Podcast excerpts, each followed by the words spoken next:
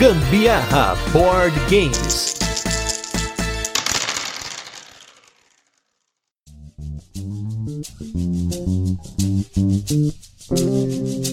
Fala galera, beleza? Está começando mais um Gambiarra Board Games com mais um programa do turno de comentários, no qual nós falamos sobre assuntos relacionados a jogos de tabuleiro que não entram aí nos nossos episódios semanais. E hoje nós vamos falar sobre um tema que nós recebemos, inclusive, até algumas mensagens, que a gente começou a falar desses casts com temas assim que eles são, entre aspas, mais avançados, né? Em relação ao detalhe no qual a gente aborda algumas coisas, mas eu fico muito feliz que a gente recebeu vários feedbacks positivos de pessoas que estão no hobby há pouco tempo e gostaram muito dessa abordagem que a gente dá, até um pouco, vamos dizer assim, bem didático, né? Então hoje nós vamos falar um pouquinho sobre o DNA dos designers. Esse tópico ele surgiu em algumas conversas que eu tive até na Ludopedia com alguns ouvintes sobre o fato de que abordar, né, algumas questões dos designers, como os designers eles tratam os jogos, como eles desenvolvem os jogos, mas do ponto de vista geral, né? E hoje, quem está voltando aqui nesse cast está do meu lado esquerdo aqui. Já perdi a conta quantas vezes ele participou, ele tá participando várias seguidas aí, ele tá fazendo aí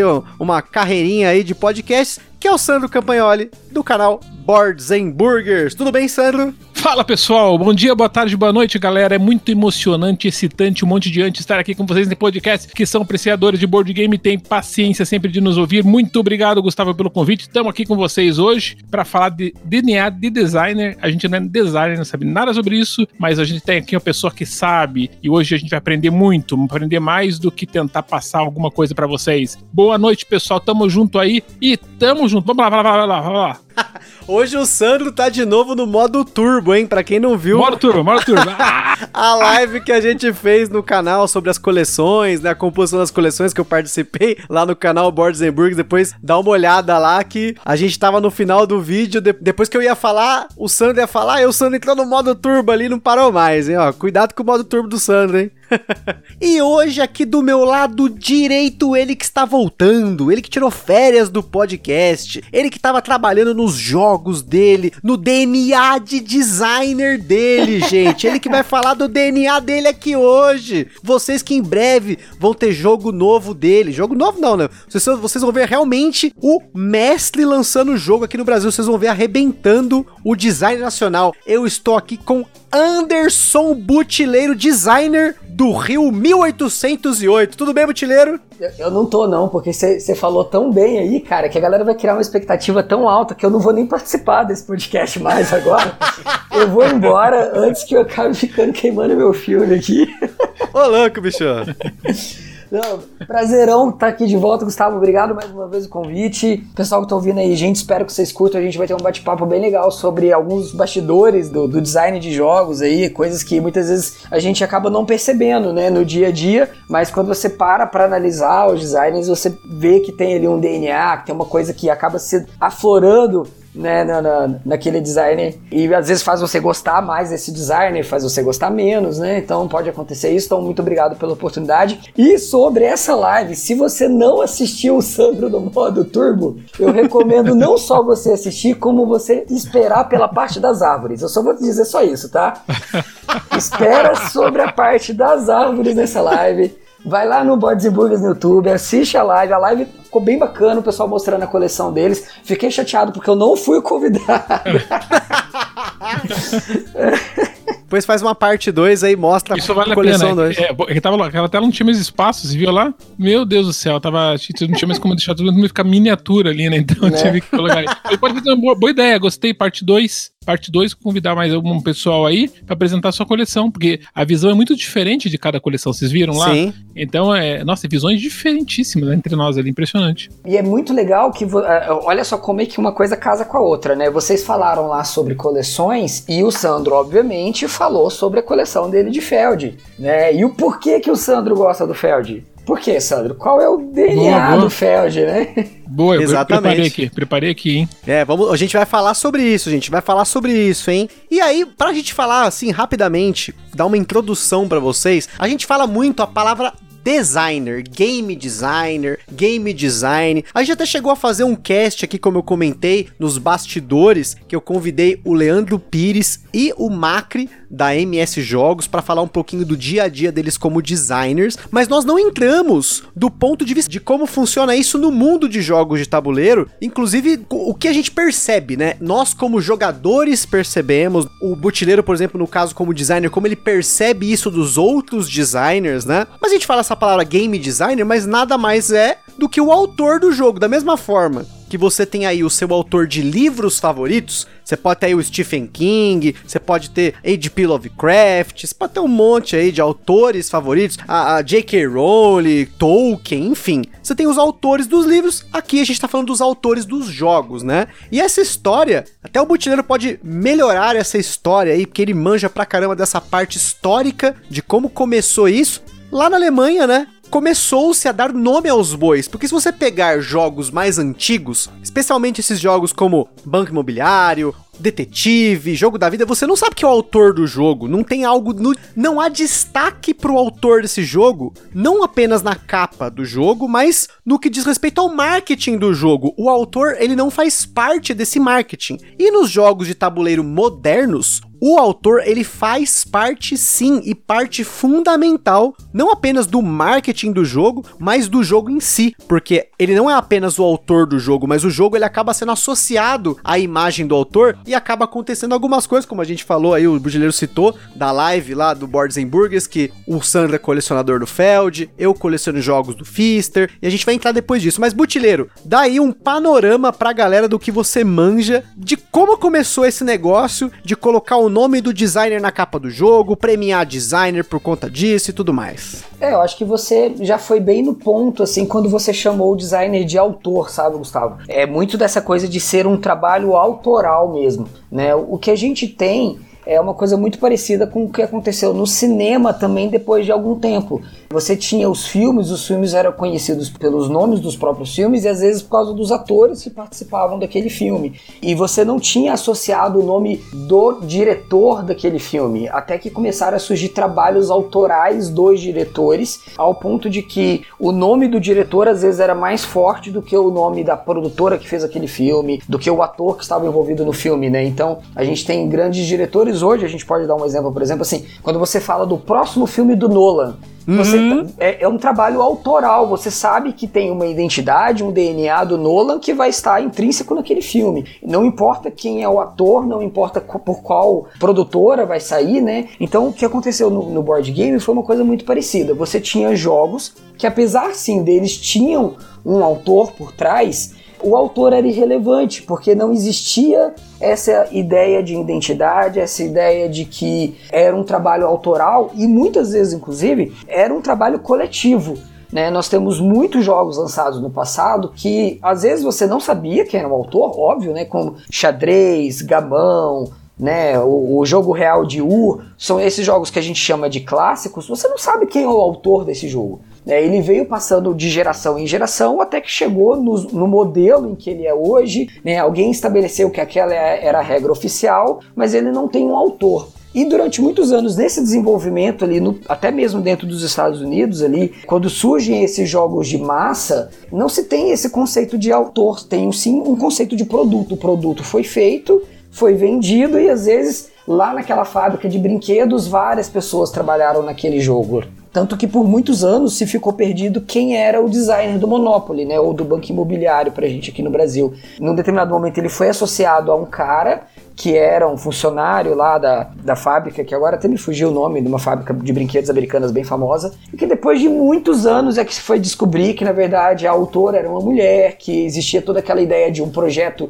para apresentar comparações de, de, como funcionava o capitalismo, etc. Né? Então não se tinha essa ideia de que eu, como autor, posso colocar as minhas ideias num jogo e ele vai ser vendido daquela forma como eu projetei. Né? Então isso é um trabalho autoral aquilo que eu tive, a minha ideia, a idealização do, do meu trabalho é como ele está sendo vendido. É óbvio que nesse meio tempo existe dedo das editoras, assim como existe o dedo da editora na publicação de um livro, né? O, o autor escreve uhum. o livro, mostra para a editora, o editor fala assim, olha, não, eu queria que você fosse mais para esse lado, ou que você descrevesse melhor essa parte, ou que você desse mais ênfase nesse capítulo, né? Então existe um trabalho de edição, mas nada disso tira a identidade do autor daquele trabalho.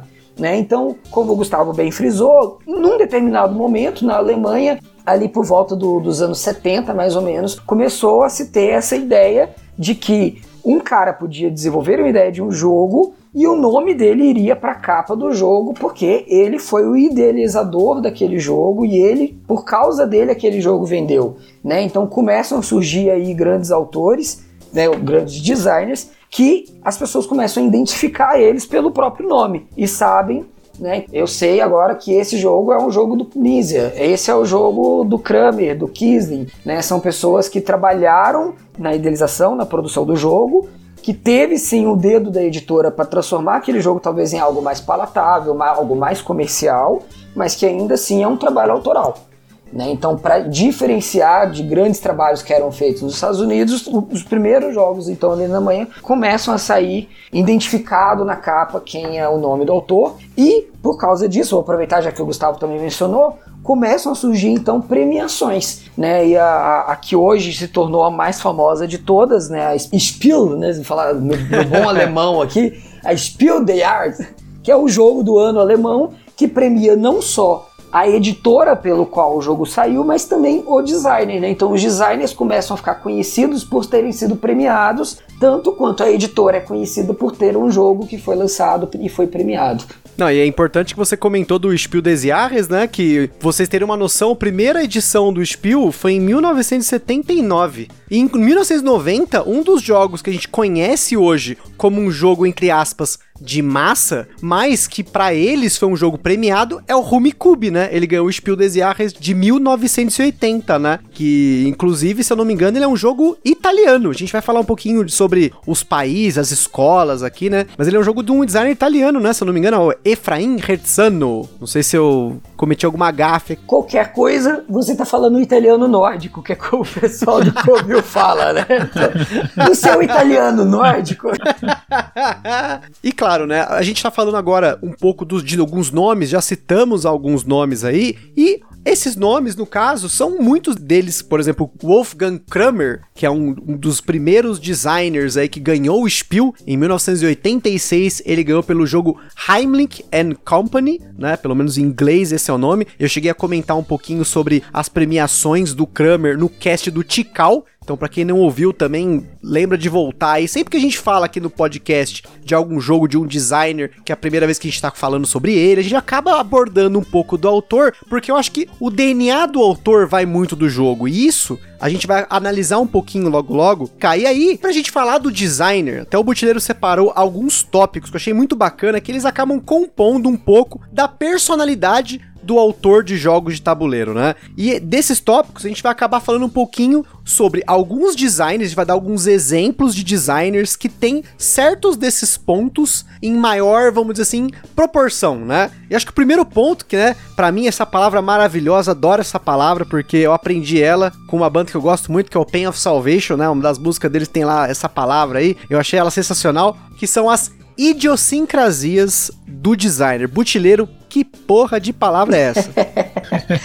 é, então, comentei com o Gustavo que uma das coisas que você identifica, às vezes, o designer é por uma característica dele que ele tem que colocar no jogo, o jogo dele precisa ter essa característica, mas essa característica ela não afeta de forma nenhuma, vamos dizer assim, a qualidade do jogo, ou às vezes até o, o gameplay do jogo, vamos dizer. Então não é necessariamente não é uma coisa de mecânica do jogo ou alguma coisa visual do jogo, mas pode ser, né? Então é aquilo que o designer coloca no jogo pelo simples fato de que ele quer colocar. seria mais ou menos essa a definição.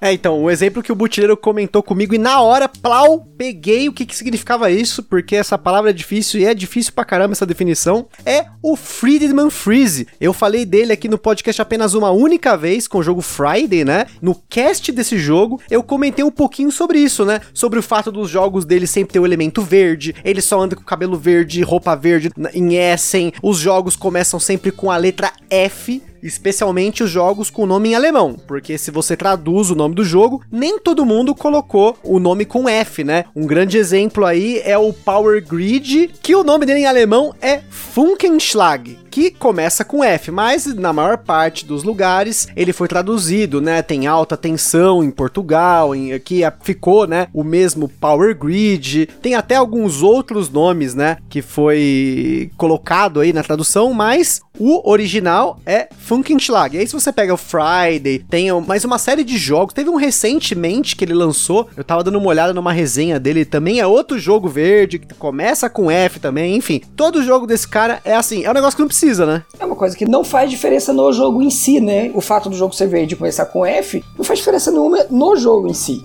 Né? É simplesmente uma mania do designer isso, ou na verdade é uma forma como ele se identifica e das pessoas identificarem que aquele jogo é dele, né? Então faz parte do DNA. Aquela espécie de easter egg, né, que ele deixa jogado assim, né, para quem vai observar e tal. Não são todos que observam isso, né? É só quem realmente está muito imerso, né, nesse mundo dos board games. Que muita gente vai comprar os jogos dele e não vai identificar esse tipo de, né, similaridades uhum. entre os jogos, né? E ele colocou aquilo de certa forma que para ele faz sentido, né? O que ele quer ser conhecido por essa forma e tal. Ah, inclusive não tem muitos exemplos. Vocês teriam outros exemplos aí de outros designers que fazem esse tipo de abordagem? Um outro exemplo que eu tinha comentado é do James Tegmeyer, na verdade, que você pega os jogos do Jamie, você acha que os jogos dele eles não se parecem, né? Você vai falar assim, ah, mas o, o site, o Charterstone e o Viticultura não tem nada a ver um com o outro, mas ele tem uma coisa dele que ele coloca nos jogos que isso eu já vi ele numa entrevista ele falando que é todos os jogos dele precisam jogar cinco ou mais pessoas e preferencialmente que os jogos não tenham um entreturno. O que, que seria o entreturno? É quando você precisa encerrar uma rodada e fazer alguma coisa para encerrar aquela rodada, seja contar pontos, seja resetar o tabuleiro, seja resetar seria fazer uma fase de limpeza ali, vamos dizer assim, né? Então, tirando o Viticulture que até tem um entreturno, os outros jogos do autor não têm, eles são rodadas diretas, contínuas, né, vamos dizer assim. O Scythe é, o Tapestry é, o Euforia é, o Charterstone é. Então a ideia dele é que para o jogo ser fluido e ser fácil de você aprender, ele precisa não ter entreturnos e ele acha que o jogo precisa ter cinco ou mais jogadores, porque todos os jogos que estão entre os postos dos jogos mais vendidos no mercado são jogos para mais do que cinco jogadores. Olha aí, e é legal que isso até acaba se sobrepondo com a identidade do designer em si, né? Porque, como você falou, a idiosincrasia é aquela mania. O cara não precisava pôr isso daí, ele vai lá e põe. É, é tipo, é uma regra pessoal dele, né? Uhum. É uma, uma crença limitante, como os coaches gostam de falar, né? É. E, e aí, no caso da identidade, a gente acaba partindo mesmo pra raiz do design do cara, né? É, quando a gente fala de identidade do designer, é de onde vem, por exemplo, a, nossa concepção de escolas de design. Quando a gente fala, por exemplo, da escola italiana, da escola alemã, da escola portuguesa, é porque a identidade do designer está muito atrelada a essa escola. Então a identidade é aquilo que o designer coloca no jogo, mas que não é por mania, mas é porque ele teve uma escola, uma, uma educação, uma formação que faz com que ele pense naqueles elementos. Né? Então quando a gente fala, por exemplo, da escola portuguesa de design, nós temos ali autores que, em sua grande maioria, fazem jogos pesados. Todos os jogos são pesados? Não, mas a maioria deles faz jogos pesados, jogos com muitos elementos, jogos com muitas regras. Então, o designer português, ele tem como identidade dele fazer um jogo pesado, um jogo com muitos elementos. Os designers alemães, eles têm já por identidade fazer jogos com mecânicas simples, com poucas exceções às regras, ou quase nenhuma exceção na regra, e jogos que são facilmente explicados. Né? Isso é uma característica da escola alemã, então vários dos designers alemães têm como essa identidade fazer jogos dessa forma. Repito, nem todos obrigatoriamente seguem essa ideia da escola, né? Uhum. Mas você vê né, pessoas que seguem o design alemão em outros países, o design português em outros países. Mas quando você se identifica dessa forma, né, essa é a sua identidade, você vai ser associado associado com aquela escola. Então a gente tem, por exemplo, ali alguns designers americanos, principalmente designers afiliados à FFG, a Fantasy Flight, que criou-se ali uma identidade de fazer sempre jogos temáticos né? Sempre jogos americanos, sempre jogos com elementos de sorte de forma variada, às vezes aplicadas de formas variadas, não sempre com dados, não sempre com cartas, mas sempre dentro de uma mesma identidade de jogos. Quando você pega o Konitskas, você não imagina o Konitskas fazendo um Eurogame. Por quê? Porque a identidade dele é a identidade do jogo temático. Você conhece o estilo daquele designer porque ele sempre faz jogos daquele tipo. E é bacana porque a gente consegue rapidamente pegar jogos que estão mais ou menos ali nessas escolas, e se você acaba curtindo um, você acaba meio que indo para aquele lado, né? Eu sei porque, como o Butileiro comentou do design italiano, né? Eu comecei a me identificar com alguns jogos ali, um Lorenzo, um Gran Austro Hotel, um Tzolk'in, né? E aí, quando eu vejo, por exemplo, um Teotihuacan ou um Tequeno, só de ver o jogo ali, mais ou menos os sistemas que estão presentes nos jogos, eu já, opa, opa, eu acho que esse jogo é para mim, eu curti, e às vezes a gente não sabe nem falar, né? O que é a semelhança entre esses jogos. Eu, por exemplo, sou um cara que dificilmente eu vou conseguir falar para você tão bem quanto o Butileiro quais são as características da escola italiana, mas eu sinto isso de alguma forma. Eu, eu não sei explicar, eu sinto. Eu joguei um jogo, eu joguei outro, eu tive um feeling parecido e isso me atraiu, né? Não sei como é que o Sandro enxerga isso também. Então, na verdade, existe tanto que eu me apaixonei por Feld justamente por essas características que se repetiam ao longo dos jogos. Por mais que ele utilizasse mecânicas diferentes, mecanismos diferentes, existia aquela, aquele DNA realmente que me atraiu. E eram jogos completamente diferentes. Você pega um Roma no começo da carreira dele, 2005, e vai pegar aí um In the Year of Dragon, que é um jogo punitivo que vem de, logo depois, né? E o que acontece? São jogos diferentes, mas ele sempre mantém uma característica, que é aquele saladão de pontos, um pouquinho mais, um pouquinho menos, mas ele tem assim, isso dentro do DNA realmente dele, né? Eu vejo justamente isso na escola italiana e tal. Eu gosto muito do Paulo Solidário no Bizarro também, que é da escola portuguesa, que para mim tá mais linkado com o que realmente eu sinto de um jogo pesado, mais fluido, do que o Lacerda, por exemplo, que é um jogo que eu considero um pouco mais burocrático. Ele tem essa tendência de fazer é, um jogo complexo, mas com bastante elementos assim complexos, né? Ou você pega o Madeira, que é extremamente complexo, mas ao mesmo tempo ele tem uma fluidez que me atrai mais, né? Eu não consigo também identificar quais são esses elementos, assim como o Butileiro, né? Com toda a escola que ele tem por trás aí, ele conseguiria. Mas a gente, como jogador, sente realmente que quando você está jogando um jogo, você está naquele fluir do designer, uhum. você, você gosta e dificilmente se não vai gostar do jogo. É por isso que eu falo fala assim, me pergunta qual é o teu pior jogo do Feld. Depende da mecânica que ele utilizou. Eu vou gostar mais ou menos do jogo dele pela mecânica que ele utilizou que eu não gosto, por exemplo mas não porque eu não gostei da forma como ele compôs, aquele, como, ele, como ele desenhou aquele jogo, né, uhum. né? Projetou aquele jogo. Então acho que isso tem muito a ver com essa característica do design se sentiu. É, a gente talvez até fale da questão da zona de conforto, por exemplo, de alguns designers que realmente é, evitam arriscar sair do seu DNA, da sua tradição ou do que realmente é forte na característica individualista dele, né? Ou seja, ele tem uma propriedade ali, um sentimento, ele tem uma maneira de compor o jogo. Eu não vou sair dessa zona, porque eu não faço bem isso. E eu vejo alguns designers que, quando tentaram sair um pouquinho dessa zona de conforto, vamos colocar assim, deram aí. Não, não teve um sucesso comercial nesses jogos, né? Uhum. Então eu, eu, vejo essa tendência de alguns designers manter, como você falou, da escola italiana, que mantém uma certa característica e tal, né? a gente vai ver, tá no próprio Tequeno. Eu tava até realmente estudando esse jogo e tal, e vendo realmente que não, não, tem muita diferença de outros jogos que eles já fizeram, né? Então tem, é, lógico, eles colocaram elementos novos, sempre aquela questão do mecanismo e tal, mas a composição, a ideia, ele leva aquela alma né, no jogo, ele leva para sempre. Então eu acho que isso que faz com que você se identifique com determinados designers ao longo da tua carreira de jogador, né? Agora a pergunta é pro Butileiro, né? Butileiro, pensando na identidade do designer, né? Você já até deu esse tópico aqui, eu estou fazendo uma pergunta que eu já sei que você sabe responder, mas quando o designer ele tem uma identidade, ele enxerga uma identidade, será que de alguma forma ele força isso? Você consegue dar exemplos de designers que conseguem forçar ou tentam forçar uma identidade ou até da questão da zona de conforto, né? Aonde que tá essa zona de conforto e até onde isso é bom ou isso é ruim? Eu acho que é, existe uma linha que é muito tênue de você dizer ah, essa identidade é forçada, isso aqui é zona de conforto do designer. Porque, óbvio, como eu, eu falei lá no começo, existe muita coisa que a editora impõe. Né? A editora vai pegar o teu trabalho, e por mais autoral que ele seja, a editora vai olhar e vai falar assim: olha, eu gostaria que tivesse mais esse elemento. Então, ah, o jogo que você lançou antes tinha esse elemento e deu muito boa, deu, foi sucesso. Eu quero que você coloque também esse elemento nesse novo jogo. Então, quando você percebe que isso não é mais uma coisa natural do designer, ela passa a ficar forçada do designer. Eu acho que o maior exemplo que a gente pode dar disso é quando o designer ele é contratado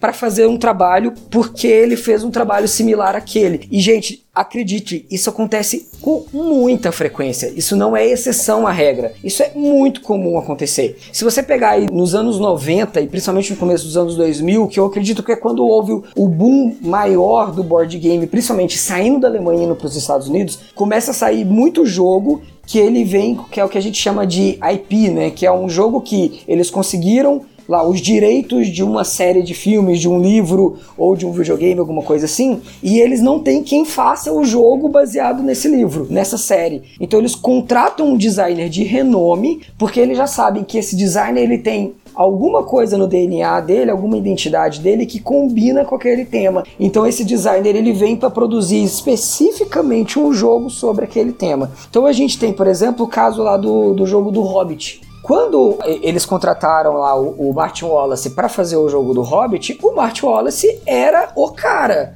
né? Eu vou usar uma expressão aqui, desculpa se você não quer ouvir a expressão, ele era o, o cara das galáxias ali, né? Tipo, então, quando contrataram o Wallace, eles sabiam que a identidade do Wallace era fazer aquele tipo de jogo, um jogo que o quê? Que reúne vários elementos, mas de uma forma simplificada. Para mim, a identidade do Martin Wallace é essa. Ele consegue pegar um jogo que tem muitos elementos acontecendo ao mesmo tempo, mas consegue isso fazer de uma forma muito simples, com uma regra muito elegante né? Para mim esse é o Martin Wallace. Então ele falou assim, Martin Wallace, tamo aqui, ó, a gente conseguiu o IP aqui do Hobbit, faz o joguinho aqui pra gente. E cara, o jogo é horroroso, né? Então a gente tem lá o jogo do Hobbit que forçaram no cara, falaram, a gente precisa que você entregue pra gente um jogo com a sua identidade. Provavelmente o negócio caiu no colo do cara, a grana era boa, ele não recusou, né? Então, se você pega o jogo e lê as regras, você consegue ver que é o Wallace aquele jogo. Né? Você tem um jogo que tem a regra elegante de certa forma, mas que são elementos que ele tentou socar dentro do jogo, até mesmo para o jogo caber dentro do tema.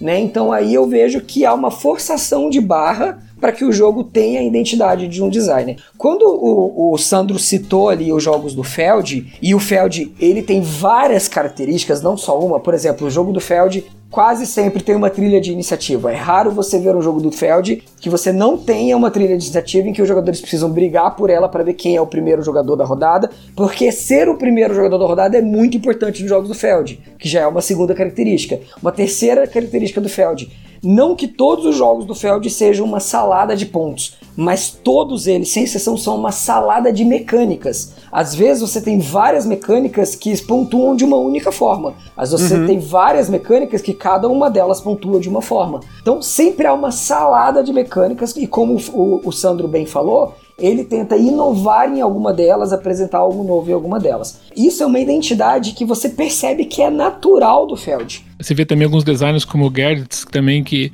você vê ele se repetindo o rondel, né, o tempo todo, né? Você pega o Navigator lá, você pega outros jogos dele Imperial, né? É, sempre vai tender a seguir essa mesma metodologia, né, uma mesma sequência, um pensamento lógico, né, e colocar aquilo que deu certo. Então, por exemplo, você vai pegar o Feld, você vai ver elementos que ele colocou, mas que ele sempre está inovando. Isso me chama atenção, né? Você pega lá um Merlin, por exemplo, em que ele utilizou lá a mecânica de roll and move, que é uma mecânica que vem desde o banco imobiliário, que pareceria totalmente trivial, que não tem muito assim sucesso, digamos assim, hoje em dia, mas ele implementou do jeito dele, colocou e fez um super jogo. Né? Ele sempre está se exigindo, né? E alguns outros designers, como o próprio Uve, que eu considero um gênio realmente muito bom, mas ele tende a seguir uma zona de conforto. Ele não tenta fugir muito do, do que ele conhece. Pode conhecer 300 jogos do Uve, sempre vai ter mais ou menos uma mesma linha. É o que a gente está falando aqui do DNA. Mas existem aqueles que querem fugir um pouco dessa essência que tornaram eles famosos e tal e arrisca um pouco, né? Então esses designers eu aprecio quando eles tentam ser um pouquinho mais inventivos e tentar sair daquela zona que transformaram eles em grandes designers. Então o Feld me chamou a atenção disso porque ele tem com propriedade, ele já falou isso em algumas entrevistas, né? Que ele fala assim que dentro da composição dos jogos, do design de jogos que ele sempre trabalha, ele quer sempre ter um elemento, um mecanismo, né? Porque mecânicas não se inventa mais novas, mas ele trabalha mecanismos diferentes que utilizam essas mecânicas e torna o jogo único, né? Inclusive que é muito copiado, né? Você pega um Luna, por exemplo, ele foi copiado copiado pelo Lagrange, né? Inclusive é, elogiado, né? Inclusive pelo Michael Keller, elogiando dentro do manual mesmo lá pelo Feld ter feito né, uma mecânica dessa e tal. É, mecânica não, mecanismo. Então quer dizer que realmente aí a gente tem uma, uma sinergia entre interesses do designer e o que a editora muitas vezes pede. E eu vejo assim que quando eles fogem, geralmente eu não conheço designers que fugiram assim da sua essência e tiveram grandes sucessos, né? O Feld, por exemplo, se você pegar o primeiro jogo dele, o Roma, era um jogo extremamente agressivo que foge totalmente do DNA dele não tem nada a ver. Ele começou com Roma, quem conhece o Roma, né? Um jogo sanguinário, quase uma Mary Trash, né? Porrada dos dois lados, só para dois jogadores, é muito sanguinário, né? Não tem nada a ver, foi o primeiro jogo da vida dele. Logo depois ele começa, opa, sentir aqui e tal, né? Ele já vai pegando, você pega um Running Pirates, você já vê que ele fez um jogo para diversão, né? E ele já vai ali naquela questão family, para se divertir e tal, mas ele já começa a colocar elementos da salada de pontos, como o Butileiro falou, né? E ali vai, no In the Year of the Dragon ele já coloca a trilha da iniciativa, que como o Butileiro também falou, ele vai seguir ao longo do tempo, né? E aí é, você começa a sentir que ele já criou, ele deu certo com o Indie Ear, pelo menos que estourou, né? Ele fez dele um grande designer ali. Daí ele vê realmente que é, não, deu certo, então eu vou seguir essa linha que eu me sinto um pouco mais confortável. Mas não vou deixar de ser é, inventivo o suficiente para fugir disso e colocar elementos novos. Se eu não conseguir isso, eu não vou lançar jogos, né? Por isso que você vê na carreira dele que tem uns anos que ele lançou, um ano que ele lançou, agora aí, esse ano só, ele lançou um monte, né? Então, uhum. então você vê que tem essa tendência muitas vezes de. Acho que acho que a mesma coisa acontece no cinema, né? Você vê assim artistas famosíssimos, cara, você fala assim, meu Deus, o cara é maravilhoso, e o cara entrando em tremendos trash movies, assim, você fala, meu Deus, por quê? Lógico, o cara recebeu um convite, estava fora da zona que ele trabalhava, de conforto e tal, mas eu vou arriscar, e dá, geralmente dá ruim, né? Ele faz filmes porcaria, um monte, você pode pegar um monte de, de artistas famosos aí que fizeram filmes porcaria. Então, justamente porque talvez ele tenha acreditado por causa de dinheiro, fatores financeiros, né? Depende da vida, não dá para julgar, mas é aquela questão, né? vou sair aqui para tentar arriscar e não dá certo, né? Então acho que o design tá muito dentro disso, né? Por isso que eu vejo que alguns trabalham assim de uma forma um pouquinho mais calma, um pouquinho mais passiva, né? trabalhando o que eles conhecem bem e que ao longo dos anos né, eles viram que foi sucesso de vendas e tal. Eu não sei qual que o butileiro pensa, eu acho que dentro dos designers que eu conheço aí, e é, na nova geração e da antiga geração, é, os que fugiram realmente dessa zona e tentaram arriscar não são muitos, não são muitos. É, definitivamente não são mesmo. Eu acho que é, é, importante a gente só situar uma coisa aqui, que a gente estava falando sobre essa coisa da identidade forçada, e, e como eu falei, muito, muitas vezes essa identidade forçada, ela é forçada pela editora e não pelo próprio designer, tá? Então, eu até falei isso antes, uhum. muitas vezes a editora contrata aquele designer para fazer um jogo para a editora. Tá, isso é muito comum, inclusive com o Feld isso aconteceu. aconteceu. É, o Feld fez isso, o Nisa fez isso, o Wallace fez isso muitas vezes, inclusive. Com o Feld, inclusive, aconteceu isso naquele Spiel mit Lucas, que foi aquele futebol que eles é. queriam homenagear lá o jogador alemão e eles contrataram alguns designers para fazer o jogo assim, homenageando desse jeito, um futebol. Feld, faz um futebol. Sei que não tem nada a ver com você, mas faz e se vira. então, então, então a gente acaba percebendo que às vezes a gente fala assim: ah, mas o Wallace ele não tem só jogo bom na carreira dele. Não, mas pega lá qual foi o jogo autoral do Martin Wallace e qual foi o jogo que a editora contratou o cara para fazer o jogo. E quando eu falo que a editora contratou, eu tô falando é do zero mesmo. Não é tipo o cara chegou com uma ideia pra editora, não. Tipo, o cara tem lá 15 jogos de sucesso. A editora quer fazer o nome dela, ela fala: Feld, Wallace, vem aqui, faz o jogo para mim. Sei lá, me apresenta qualquer ideia que você tem aí do zero e faz o jogo aqui para mim e a gente vai dar um jeito de lançar o teu jogo porque eu quero que o teu jogo saia pela minha editora para fazer o nome da minha editora. E aí nisso você percebe que existe uma forçação de barra né, da editora por um jogo que tenha, que se pareça um jogo daquele autor. E muitas vezes nisso não sai um jogo bom. Com enorme frequência, nesses casos, não sai um jogo bom. Eu também, também cito como exemplo as próprias expansões, né? Eles são pressionados muitas vezes pelo sucesso de vendas que aconteceu, né, do jogo base, eles são pressionados. Agora você tem que desenvolver uma expansão, um sucesso de vendas, vamos colocar lá o Takenoko do Bowser, né? Agora você tem que lançar aqui, ó, pega isso aqui me desenvolve uma coisa. Sai mais ou menos, você vê que sai, né, tá redondinho tal, mas não é aquela coisa, né? Começa a espremer, né, Sandro? Começa, isso. Você percebe que eles estão espremendo ali para ver uhum. se sai alguma coisa. Né? Não foi natural, né? Não é uma coisa que sai naturalmente, né? Que necessita, ou seja, foi desenvolvido assim para agregar alguma coisa no jogo, né? Você vê quando você vai jogar, você até gosta, assim, pô, legal, né? O Taquinoco ali, né? A questão dos filhinhos, a questão da, da mulher e tal, ali chegando e tal. Tem um, uma coisa ali temática bonitinha, né? Mas você vê que hum, não sei se precisaria, né? E você vê às vezes se sente jogando que foi um fruto de uma pressão que o designer sofreu, né? Que parece que foi o caso, eu não tenho certeza, mas ouvi dizer que a expansão do Takenoko, o Bowser se sentiu pressionado para lançar esse jogo aí. Ah, eu, eu imagino que né? isso aconteça. Eu, eu, eu, vou até dizer uma coisa arriscada, tá? Eu não tenho base nenhuma para dizer isso, mas pelas conversas que eu escuto, pelas coisas que a gente sabe de bastidores, existem muitas situações em que o designer às vezes ele nem tem dedo na expansão, tá? Às vezes sai o nome uhum. dele ali na expansão porque ele é o designer do jogo base.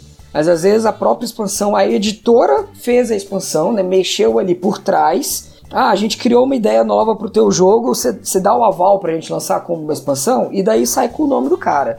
Não, não vou entrar em muitos detalhes, mas tem um jogo muito famoso que foi relançado recentemente com uma edição de KS maravilhosa, que vinha umas fichas de poker maravilhosas. Eu não vou citar nem o nome do jogo nem do designer, mas que a editora falou assim: ó, a gente quer lançar o teu jogo de volta mas a gente está trabalhando numa, numa expansão para o jogo. O que, que você acha? E aí, conversando com o design, eles, eles acabaram chegando à conclusão: não, eu quero que lance a minha versão original do jeito que eu fiz, e aí vocês lançam a versão de vocês com outro nome. E aí saíram as duas versões novas cada uma com um nome diferente, saiu no, Kickstarter, foi um grande sucesso, veio pro Brasil, mas eu não vou citar nomes, tá bom?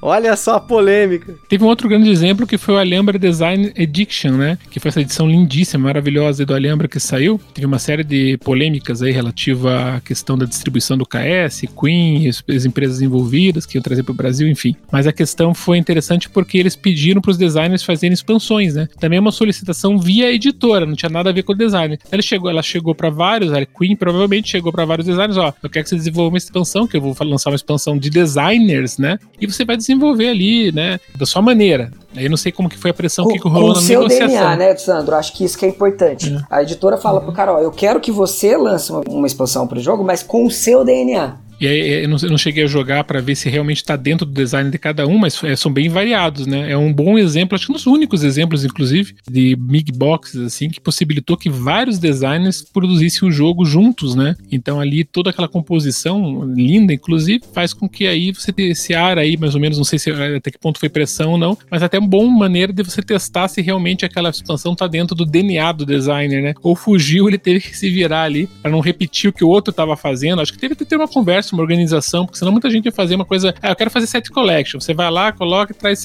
uma figurinha, combina com a outra, o outro vai lá faz a mesma coisa. Eu acho que teve que ter uma organização da editora para que cada um tivesse uma pegada bem diferente, né? Por isso que eu até quero conhecer muito essa edição. E aí, Butileiro, e o exemplo pra gente aí, ó, de preguiça. Quero ver aqui, ó, polêmica. preguiça do designer. A zona de conforto. Eu, eu falei pro Gustavo não. não. chamar de preguiça, chamar de zona de conforto, senão ia virar bagunça. Vou, vou, falar preguiça assim. Vou falar preguiça assim, porque, ó, eu vou até dar um pouquinho de diferença. Uma coisa é zona de conforto, você vê que o cara, ele tá ali fazendo alguma coisa que você já viu ele fazendo, mas ele tenta fazer um negocinho a mais ali para te enganar, né? Pra, tipo, você chegar e falar, nossa, esse jogo novo é muito legal, ele tem um negocinho a mais. Pô, sensacional. Mas, e quando o cara é preguiçoso? Será que tem isso? Então, é, é, importante a gente diferenciar isso, porque, por exemplo, quando o Maracaibo saiu, teve muita gente que falou que era zona de conforto do, do Fister. Ah, ele pegou ali elementos do Mombasa, do Great Chester Trail, do All My Goods e copiou. Então foi preguiça do cara, foi zona de conforto. Não é, tá? Quando você percebe algumas coisas do Maracaibo, você vê que ali é identidade do designer. Uhum. Né? Que tem coisas que você percebe que é uma evolução do designer. Quando a gente falou aqui do Vital Lacerda, tem algumas coisas que eu também sinto que é identidade do designer, né? A forma como ele cria os jogos dele. E tem coisas, obviamente, que são idiosincrasias do designer. O Vital Lacerda tem aquela ação executiva lá dele, que todo jogo tem a bendita da ação executiva. E, cara, é uma, é uma idiosincrasia do designer. Então, isso não é zona de conforto. É uma característica dele que ele quer colocar no jogo, ou que ele naturalmente coloca no jogo, porque quando ele está criando, ele sente aquela necessidade e coloca. E quando a gente fala então de zona de conforto, é aquele designer que ele chegou, vamos dizer assim, no plano perfeito dele, né, que é uma estrutura de jogo ou até mesmo uma série de jogos em que ele não precisa fazer mais nada. É só ele repetir aquela mesma fórmula para sempre que ele vai ganhar dinheiro o resto da vida. E antes que a gente entre numa polêmica maior, porque eu sei que a gente vai entrar nessa polêmica maior, eu vou dar um exemplo que é até bem mais fácil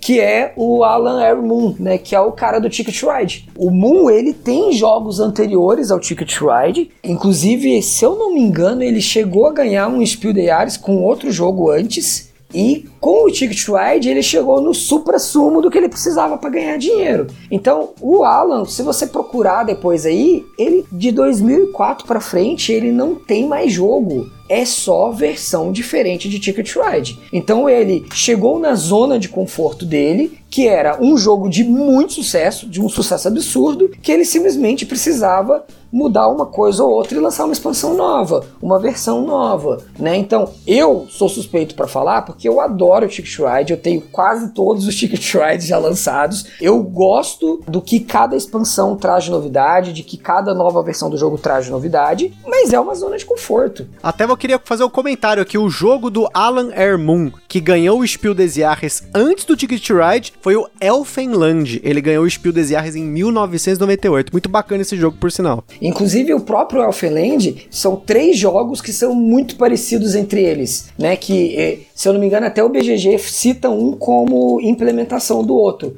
o Elfenland, que é o jogo que ganhou o Spiel, na verdade ele já era uma, uma reimplementação de um jogo chamado Elfin Roads, que se você pegar, ele tem um elemento ali de leve que lembra Ticket to Ride. Depois esse jogo foi reimplementado de volta para o nome Elfin Roads e ainda foi reimplementado mais uma vez com o nome de King of Elves. Então todos esses jogos, toda essa série foi, foram todos lançados antes do Ticket Ride. Então você percebe que ele já tinha uma característica dele de um jogo que fez sucesso e que tinha uma mecânica que já era similar, que era de você colecionar cartas na mão e descer essas cartas para poder fazer uma rota, que o, o Elfenland é exatamente a mesma coisa. E quando ele lança então o Ticket Ride, que é o grande jogo de sucesso dele, já era uma, uma zona de conforto. Ele já estava saindo muito pouco dessa zona e cada uhum. versão nova do Ticket Ride ele sai muito pouco dessa zona, né? Então ele é aquele cara que ele literalmente se acomodou. Eu acho que um outro que eu colocaria aí, né, que é bem polêmico, mas uh, acho que tem que concordar um pouquinho, talvez não trabalhe 100% na zona de conforto, mas o Uve, na minha opinião, apesar de ser um excelente designer, né, o Agrícola, por exemplo, tá no meu top 20 da vida e tal, acho super imersivo e tal, aquela questão da construção, né, da fazendinha e tal, mas eu vejo que alguns jogos, a grande maioria depois, né, se repetiram. E quando ele deu certo aí com alguns outros jogos aí, como Cottage Garden, Ninja Summer, ele começou a repetir também, se repetir, né, várias vezes, tentando acertar aquela mão lá que veio do patchwork e tal. Então, enfim, eu acho que eh, ele tem uma tendência, não que ele trabalhe 100% na zona de conforto, mas ele tem é, uma característica que eu acho, né, que todo mundo sente, né, a questão da alimentação, de uma forma ou de outra, você pega agora, a Labora não tem alimentação propriamente dita, mas está ali embutida dentro das mecânicas daquela questão que você tem que retroalimentar, né, ali o jogo para você poder sobreviver, né, ter uma, um bom desempenho. Então eu vejo que ele tenta fugir um pouco, mas ele não consegue sair daquela região, né, ele sempre vai voltar de uma forma ou de outra dentro daquele mesmo conceito. Então ele pode não ser um design acomodado, acho que não é a palavra acomodado, mas ele se sentiu muito bem trabalhando assim, né? E como o povo aí aceitou, né, gosta muito dele e tal, ele falou: para que, que eu vou mudar? Para que, que eu vou arriscar e fazer um jogo completamente diferente, né?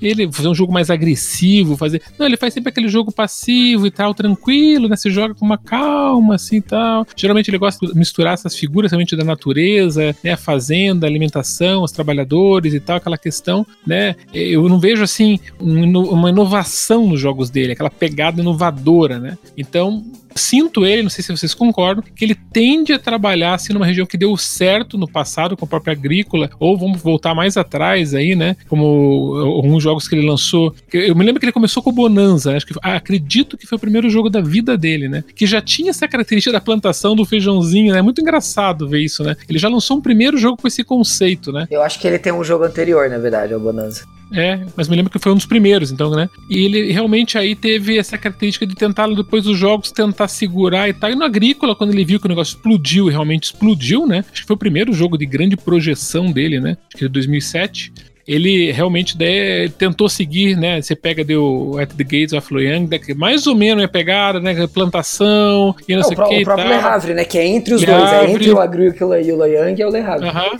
Então ele sempre tá nessa zona, entendeu? Não vou colocar zona de conforto preguiçoso, não isso. Mas, sabe, então eu, eu vejo assim, vou comprar esse jogo do UV. Eu gostei, por exemplo, do Nova Luna, né? Ó, foi um dos melhores jogos que eu joguei nesse Mas ano. Ju né? Justamente porque ele fugiu da zona de conforto, né, Sandro? Isso, Totalmente, isso. né? Exatamente. Então é legal legal, né? Porque eu me lembro que ele fez aquele é, Hangst, Hengst, um jogo da, dele era 2015, eu me lembro disso, porque eu gravei até o ano, porque eu sabia, eu falei assim, eu quero usar isso aqui como um exemplo quando participar de algum tipo de situação para comentar que no momento que ele tentou sair da zona de conforto foi um fracasso o jogo, um fracasso.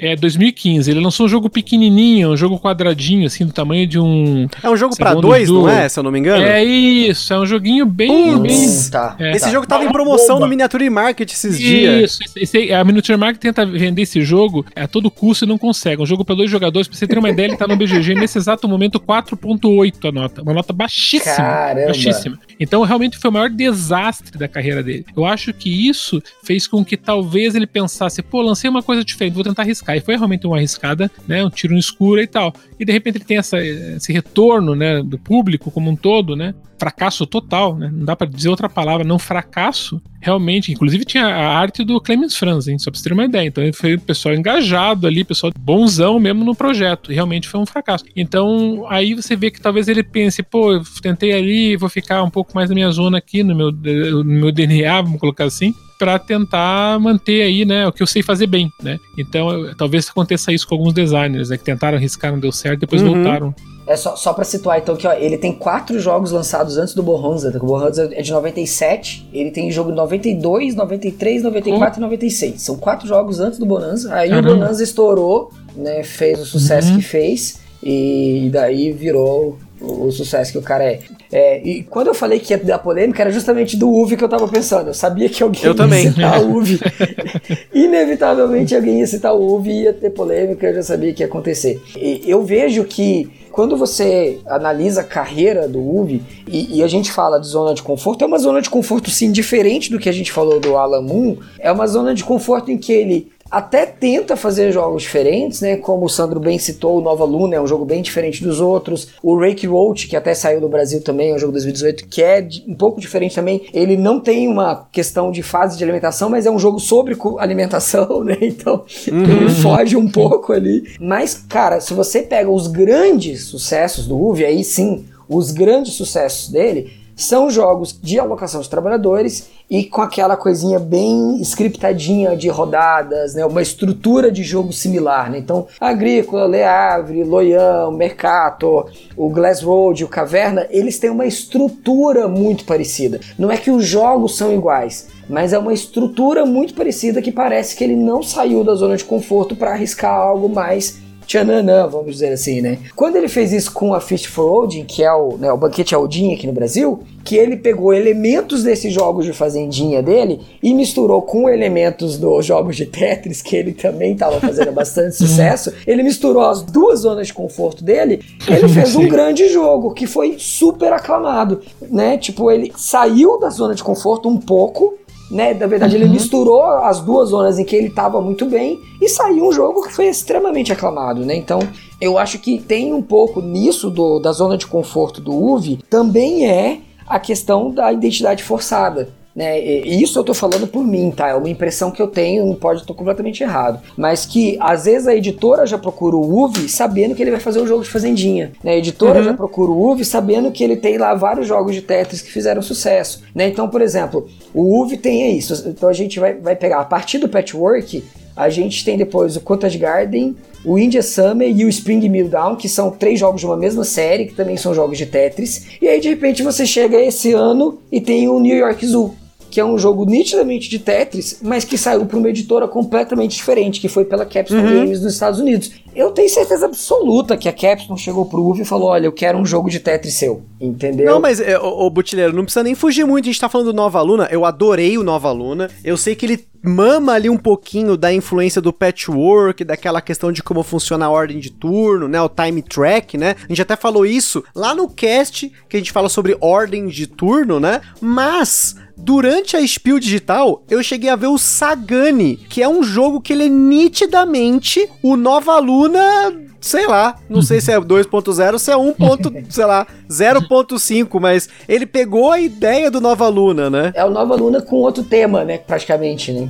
É, então, assim, exatamente. Eu não cheguei a ler o livro. Posso estar falando besteira aqui, tá, gente? Eu não cheguei a ler o livro de regras do Sagani. Eu só dei uma olhada nele. E eu senti que pegaram o Nova Luna porque o Nova Luna acabou de concorrer ao Spiel né? E opa, vamos tentar fazer um outro jogo aí no hype, no trem do hype aí, uhum. né? Então, aí fica nesse limiar, é preguiça ou é, a, sei lá, o designer querendo forçar alguma coisa ou é zona de conforto, a gente tá numa linha meio tênue aí, né? É, até, por exemplo, se você pegar o caso do Sagani, você vai ver que é de uma editora que não é uma editora usual do UV.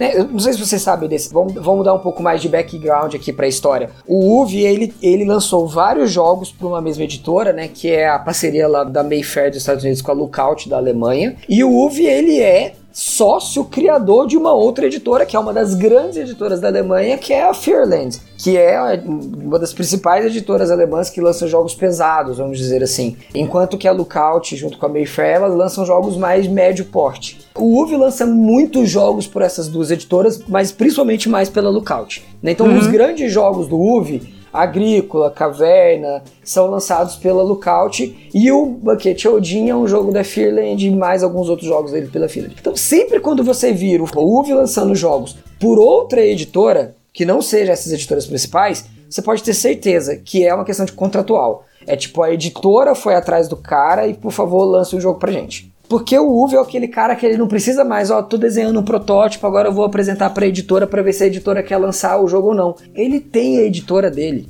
Se ele quiser lançar o jogo, ele lança. né? é, é, aquele caso lá do, do James Tegmaier. O James Tegmaier nunca vai lançar um jogo por outra editora, porque ele tem a editora dele. Se ele quiser lançar um jogo, ele lança pela editora dele, né? Então, o caso do Uvi é o mesmo caso que eu citei do Martin Wallace, do Kinesia, do, do Feld. O nome do cara é tão forte que as editoras vão atrás dele para ele lançar um jogo para poder né, dar um nome para a editora, para poder ter um grande lançamento de renome daquela editora. Né? Então o Sagani é a editora dela, é, chama Skelling Games, é uma editora nova que está saindo agora que vai lançar um jogo em parceria com a Eagle Griffin, etc., mas que não é uma editora usual do, do UV. Né? Então você pode ter certeza que isso foi uma questão de eles foram atrás dele. Olha, faz um jogo aqui parecido com Nova Luna pra gente. E meu, eu tô vendo aqui nesse momento fotos do Sagani no Board Game Geek e a primeira foto que aparece, cara, é o Nova Luna com outra arte. Desculpa. com esteroides. É, é, não, é outra arte. É por isso que eu sou tão apaixonado pelo Feld, porque quando você vê determinados jogos que foram lançados, você pega o patchwork, esse, essa questão aí do Tetris e tal, você vai pegar os jogos do, do Feld, muito anterior ele já tinha lançado lá o Merigo, que é justamente esse, esse montar do Tetris e tal numa outra roupagem, com aquela torre de dados, aquela torre de cubos e tal. Então, é, eu vejo sempre ele dando uma riscada, sempre antecedendo movimentos do mercado, que depois são, de certa forma, copiados. Você pega, por exemplo, o jogo Notre Dame, ele lançou o drafting ali, né? Propriamente dito, com um jogo de sucesso, tá? Não que ele inventou a mecânica, mas ele lançou realmente depois do Seven Wonders. Todo mundo fala, ah, Seven Wonders, o precursor do, né, que deu certo aí com o draft. Mas ele já tinha feito isso no Notre Dame. Quando chegou o Patchwork, não, o UV fez. Não, mas o Feld também tinha feito a mesma coisa. Essa questão aí já tinha muito bem sido é, trabalhada no Américo, quem conhece, né? Então, é, sempre tem essa questão de acreditar que o designer está arriscando em uma coisa diferente, mas ele está se baseando em projetos antigos e tal, e tentando adequar o mundo dele. Eu só, só acho que ele se torna um pouco repetitivo a partir do momento que ele lança, ele lança o Patchwork, depois ele vem com o Cottage Garden, depois ele vem com o Indian Summer, depois ele vem com o Spring Mellow, e, e continua nessa vibe, né? Agora ele viu que deu certo Nova Luna, agora ele vai, como vocês estão comentando, eu não conheço, não sei nada sobre o Sagani, mas parece que tem a ver e tal. Então ele tem uma tendência, assim, de se repetir muito, né? Talvez não tão, não tenta arriscar justamente como a gente já comentou, né, que talvez um projeto ou outro não tenha dado certo, mas eu vejo que pelo menos uma coisa é boa, por mais que ele se repita, né, os projetos dele são redondos, né, então você joga o jogo, você gosta do jogo geralmente, né, então a gente não tira aqui é, essa questão dele, né, acho que um dos pontos mais altos dele, os jogos são gostosos de jogar, são fluidos, né, são geralmente muito bons, mas geralmente você não vai querer ter na coleção todos esses jogos, porque eles se repetem muito, né, então geralmente para fazer uma coleção de UV, muito jogo ali, tenho certeza que você não rodaria na tua coleção. Porque sempre tem um muito parecido com o outro e tal, não tem vontade de jogar todos eles, né? E diferente do Feld, por exemplo. Não que o Feld tenha feito jogos só maravilhosos, lógico que tem umas bombinhas ali no meio, mas ele, pelo menos, eu sinto vontade de jogar até aquela bombinha porque foi diferente né? Ele fez alguma coisinha ali, por exemplo, foi um futebol. Futebol não é maravilhoso, mas, pô, um dos melhores futebols que eu joguei. Quando eu quiser jogar ali com alguém um, um para um ali, pô, vou pegar um futebolzinho e tal. Então eu vou ter uma experiência diferente do que ele fez nos outros jogos, né? Porque ele sempre tá usando, sempre tá fugindo e não quer saber. E geralmente os jogos dão certo, né? Os jogos do Feld dificilmente também não tem uma boa saída. Alguns países não funcionam, né? Mas pelo nome e tudo mais, né? E como ele consegue colocar um joguinho também bem, sempre bem redondo, né? Acho que essa característica dos designers é muito boa, porque por mais que eles se repitam, eles têm essa característica de, de fazer jogos que têm essa, essa propriedade, né? De se você sentir bem, né? Feels good, né? Geralmente nos jogos, assim, você pode até vender, mas é legal, né? Então, eu acho que tem uma diferença aí de quem, quem tenta arriscar se baseando em projetos antigos, que não foi, na verdade, se arriscar, mais ou menos compor uma coisa que funcionou, do que realmente quem tenta uma coisa inovadora, né? Ou ter, que chega até a criar mecânicas diferentes, né? Como foi o próprio domínio e tal, né? Então, daí é, ultrapassa o, o que o sinônimo, né? Ultrapassa a palavra inovação, né? Que chega a criar uma coisa completamente nova mesmo, e daí sim a sair da sua zona de conforto completamente, né? E, não tá errado, assim, o designer estar na zona de conforto, até ter um pouquinho de preguiça aí, tá? Vou dar o exemplo aí de designers hoje que vivem de jogos, como é o caso do Klaus Teuber, do Catan, ou do Klaus Jürgen Vrede, que é o autor do Carcassonne. Eles até têm jogos diferentes que saem daquela fórmula desses jogos mais famosos deles. Mas o que dá grana, dá sustento, vende pra cacete é o Catan e o Carcassonne. Então não é à toa que tem Carcassonne de tudo quanto é IP, tem Catan de diferentes tipos, Catan Game of Thrones, tem expansão para tudo quanto é lado, mas o cara tá vivendo desenvolvendo aquilo ou como até o Butileiro falou, alguém tá encomendando isso com ele, ou então a editora tá lançando a expansão com o nome dele que ele só assinou embaixo porque eu inclusive já vi no blog do Catala comentando algo parecido de nego chegar com o projeto e falar assim, ó, se assina seu nome que já tá feito. Ele fala, não, eu quero fazer do meu jeito, mas isso é uma outra história. Eu comentei isso no cast do Kingdomino Duel, que quando saiu o Kingdomino, um monte de gente queria fazer o, o Kingdomino versão de dados, né? E até o próprio Catala, ele revela que ele recebeu propostas de diferentes designers. O o designer já tava mais ou menos ali com uma ideia, mas não tinha nada formado, ou o cara chega nele e fala assim: "Não, o jogo é assim". E ele falou: "Não, eu vou fazer do meu jeito". Aí ele foi lá e fez o dele, chamou lá o Ludovic Moblan lá e eles fizeram junto o jogo porque eles já tinham trabalhado antes, né? Mas não saiu tanto da mão dele. Ele é um cara que ele desenvolve jogos com muitos outros designers. E até se você for pegar os jogos que ele desenvolveu com outros designers, você percebe na verdade o DNA do outro designer. Você percebe mais do que o DNA do próprio Catala. Eu não sei se vocês já chegaram a ver isso, de pegar jogos do Catala né, do Bruno Catala, para quem não conhece, é designer do Kingdomino, né? A gente já falou aqui no podcast. A gente fez uma, uma carreira de jogos dele nessa segunda metade de 2020. Foi o Conspiracy Abyss, foi o Easter Gardens of Babylon, o próprio Kingdomino, Kingdomino Duel. Enfim, você tem aí vários jogos que o Catala desenvolve com grupinhos de designer dele lá. Ele tem, por exemplo, que eu comentei a parceria com o Ludovic Moblan é um dos designers que ele fez parceria, né? Não sei se, que, que outros aí que vocês lembram que tem um pouquinho disso. O Bausa, né? O Bausa faz parte desse mesmo grupo. E tem um outro cara também, agora fugiu o nome desse outro cara. Eles são ali em torno de quatro, cinco designers franceses que eles se combinam entre si de vez em quando, né? Às vezes, uhum. às vezes o Catala com o Baus, às vezes o Catala com o Moblan, às vezes o Moblan com o Baus, às vezes ele com o outro cara lá. E às vezes eles lançam jogos não com o nome dos designers, mas, mas com o nome do grupo, né? Tem um ou outro jogo sai dessa forma. Os designers italianos eles também têm uma coisa meio parecida né? Tem alguns jogos que eles saíram com o nome do grupo. Deixa eu até pegar uhum. aqui. O Egizia, ele saiu, se eu não me engano, com o nome do grupo de designers e não individual, que é o Akitoka, né? Que é o, nome do, do estúdio deles, né? Mas uhum. individualmente eles são a Brasini, o Gigli, o Luperto e o Tintura. São quatro designers diferentes. Eles têm vários jogos. Eles têm jogos individuais, mas eles são mais conhecidos pelos jogos da Akitoka, que é o Leonardo da Vinci, que o Sandro adora, que é o Terra Mara, que o Sandro também tem na coleção, que é o Egísia, que é o Alma Mater. Coimbra também, né? O Coimbra e o Alma Mater, né, os dois que são até com arte bem parecida, que saíram agora os dois pela Eggett Spill, os dois bem recentes, né? Então é um grupo de designers que tem uma identidade de grupo e não uma identidade do designer em si. Inclusive, quando a gente fala de escola italiana de design, tem muito a ver com a Akitoka. Né? Então, a identidade da Akitoka ajudou a formar a identidade da escola italiana. Hoje a gente conhece a escola italiana muito mais pelo Simone Luciani, pelo Daniele Taschini, né? Porque eles se tornaram os expoentes agora, né? Mas os primeiros jogos lá da, da Kitoka, jogos de 2009, se eu não me engano, eles têm até algum jogo, o Leonardo da Vinci é 2006, né? Um jogo mais antigo um pouco. Eles que ajudaram a formar essa ideia de escola italiana. Da mesma forma como o Gustavo bem citou, esse grupo francês aí do Balsa, do Catala, do do Montblanc, que ajuda a formar também uma identidade francesa. Existe também uma identidade de uma escola francesa que ela é diferente na essência da escola italiana, mas ela se parece bastante com a escola italiana. E as duas são bastante diferentes da escola alemã. Eu diria assim que a escola alemã ela tenta ser mais simples de regras e entregar mais com menos. Por outro lado, a escola portuguesa, ela já é mais complexa de regras e ela não se preocupa em entregar menos. É, o mais com menos, ela entrega mais com mais mesmo. né?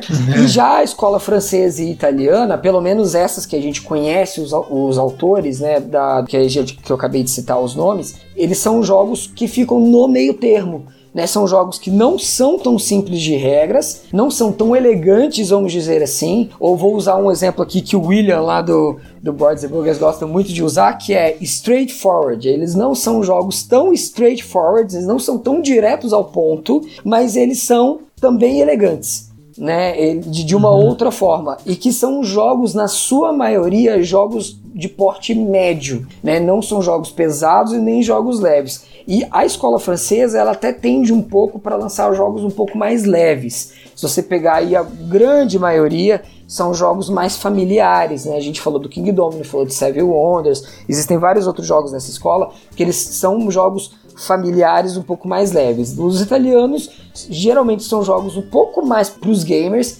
fica entre os family games e os jogos para gamers, mas mais médios. E os portugueses sentam pé no peito, entendeu? É jogo pra galera heavy game, é jogo pesado, muita regra e etc. Né, eu acho que você pode traçar um paralelo entre eles dessa forma. Se você algum dia se perguntou como eu sei se esse jogo é da escola italiana, se é da escola portuguesa, se é da escola alemã, da escola francesa, tá aqui um direcionamento para você. Como você identificar.